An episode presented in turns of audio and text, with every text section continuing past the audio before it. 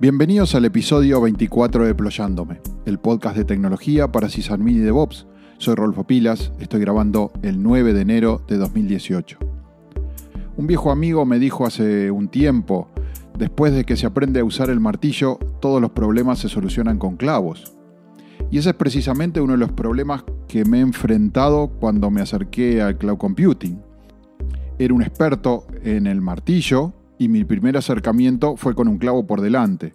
Y después de muchos errores, de enfrentarme a preconceptos y de sentirme incómodo y notar que las cosas no fluían ni quedaban como quería, me he dado cuenta que en cloud computing hay que dejar el clavo y el martillo a un lado y apropiarse de la tecnología para usarla en la forma correcta.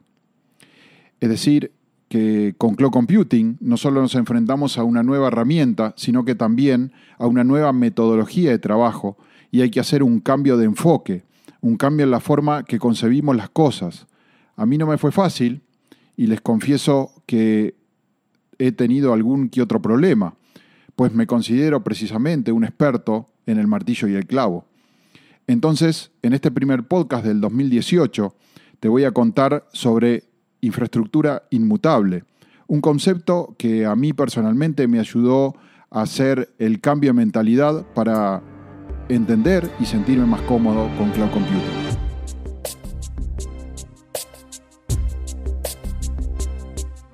Veamos el tema en una forma más concreta. ¿No te ha pasado de sentirte incómodo con el hecho de que si terminas una instancia todo tu disco desaparece? ¿Esto no te hace sentir que estás armando tus servidores sobre una cama de huevos? Originalmente este fue una de mis mayores incomodidades. Como que sentía que todo era demasiado efímero y que solo podía sobrevivir con una estricta política de respaldos, imágenes, snapshot y todo por las dudas. ¿Y no te pone nervioso saber que tu instancia, si se reinicia, puede tomar una IP distinta? Justamente aquello que siempre fue la manera segura de llegar a un equipo, su dirección IP, en cloud computing es tan efímero como los discos. Tus aplicaciones pueden dejar de funcionar luego de un reboot si basas tus configuraciones en esas IP.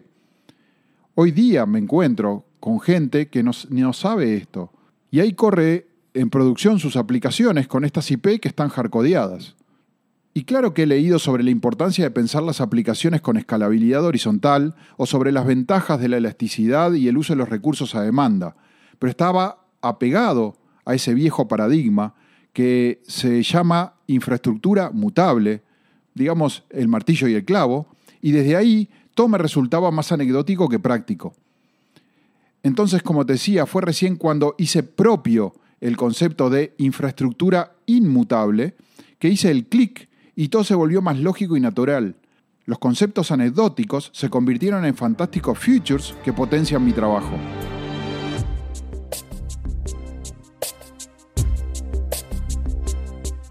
Como te decía, la forma tradicional de relacionarnos con la infraestructura la llamamos infraestructura mutable mientras que la nueva forma, impulsada por las tecnologías emergentes como cloud computing, contenedores o directamente el as a service, la llamamos infraestructura inmutable. ¿Y qué caracteriza a cada una de estos dos abordajes de la infraestructura? La documentación sobre infraestructura mutable, o la tradicional, es casi unánime al definirla como aquella a la que accedemos a los servidores por SSH para hacer ajustes, cambios o actualizaciones.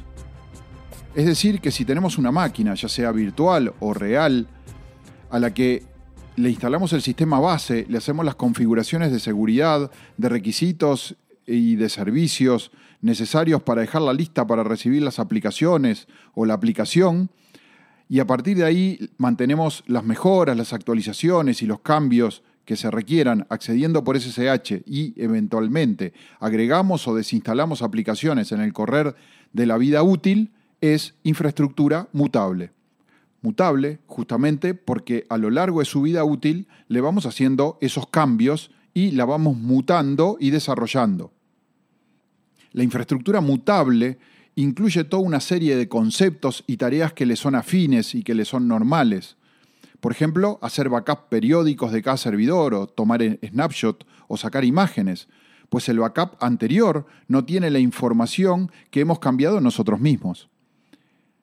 tenemos un sentido o un deseo continuo de estabilización o equilibrio del servidor, aquello que solemos definir con la frase si funciona no lo toques, pues justamente nuestra tarea es definir y ponderar cuándo es necesario tocar el servidor.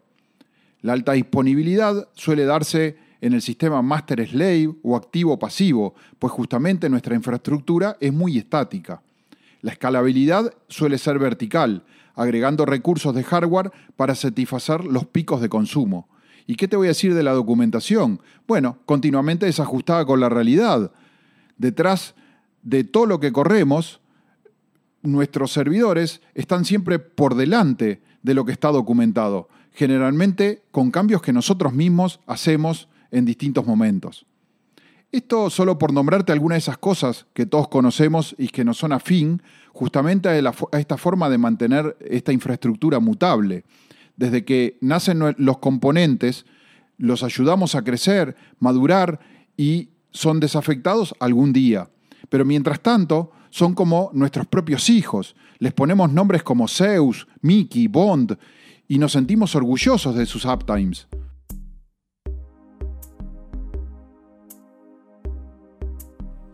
Y es adrede que acabo de comparar los servidores con seres vivos que a los que les damos nombre y criamos como nuestros hijos, pues justamente para entender el concepto de infraestructura inmutable es precisamente la forma en que los sistemas biológicos crecen, se recuperan ante traumas y mejoran sus estructuras. Es mediante lo que se denomina computación natural. Nosotros, como seres humanos, no crecemos haciéndonos cada vez mejores o más fuertes nuestras células. No, no, no lo hacemos así. Nosotros crecemos, maduramos y mantenemos nuestro sistema inmune recuperándonos ante enfermedades o traumas físicos, directamente destruyendo componentes y reemplazándolos por nuevos que no tienen los problemas de los anteriores. Eso es precisamente computación inmutable. Los componentes de nuestra infraestructura no se mejoran o se arreglan, no se modifican, son inmutables. Lo que hacemos es reemplazarlo con nuevos componentes que incorporan los arreglos y mejoras. Una vez que hemos reemplazado los componentes y todo funciona de acuerdo a los requerimientos del sistema, descartamos los componentes obsoletos. Esta tarea de reemplazo y destrucción de componentes se hace con algo tan relevante como un cambio de versión de la aplicación o la actualización del sistema, hasta con algo tan simple como la actualización de un certificado digital o crear un nuevo usuario. Entonces, con infraestructura inmutable, también hay un grupo de conceptos que le son afines, como ser, obviamente, automatización. Este reemplazo de servidores enteros no se puede hacer sin una herramienta que nos automatice el proceso.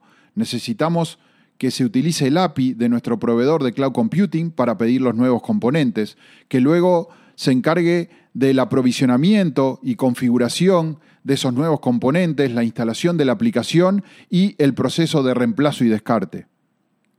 También el concepto de infraestructura como código. Las herramientas de automatización van a tener datos completos de cómo es el estado actual de toda nuestra infraestructura. Será nuestra documentación que obviamente podremos tener gestionada en un sistema de versiones. Entonces ya no hay atraso en la documentación. Nuestra documentación está ahí. La escalabilidad va a ser horizontal. Una vez que tenemos automatizado cómo levantar un servidor, es lo mismo que levantar 100 servidores. Simplemente será cuestión de una variable por lo que es lógico que esta forma de gestionar nuestra alta disponibilidad. También la elasticidad. Fíjense en que si tenemos automatizada la creación de nuestros servidores desde, cero hasta el estado de producción con las últimas mejoras, perfectamente podemos tener algo que esté monitoreando la carga y que le levante más recursos en forma automática si es requerido, o apague recursos si ya no son necesarios. ¿Notas cómo esto es muy parecido a la cantidad de glóbulos blancos en tu cuerpo cuando reaccionan frente a una infección? Y te estás preguntando qué pasa con nuestro querido SSH. Y nada, es lo que usamos para mantener nuestras infraestructuras mutables, de las cuales casi todos igual seguiremos manteniendo. Y si me apurás y me preguntás ¿Cómo me va con esto de la infraestructura inmutable? Bueno, te tengo que confesar que no ha sido para mí un camino fácil o un tobogán a la felicidad. A mí me está resultando un trabajo de hormiga, donde debo negociar con gente que tiene sistemas de virtualización y los trata bien, pero bien mutables. Y así se sienten seguros y conformes.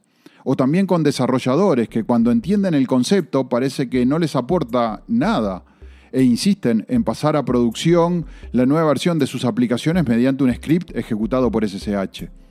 De todas formas, como te decía al principio del podcast, el concepto de infraestructura inmutable y también el de computación natural me han ayudado a entender mejor las características del cloud compute. Soy Rolfo Pilas, en Twitter me puedes seguir por arroba pilasguru y te dejo un saludo. Confío en que este podcast te haya aportado para mejorar y como siempre espero tus inquietudes y sugerencias comentando en deployando.me. Hasta la próxima edición.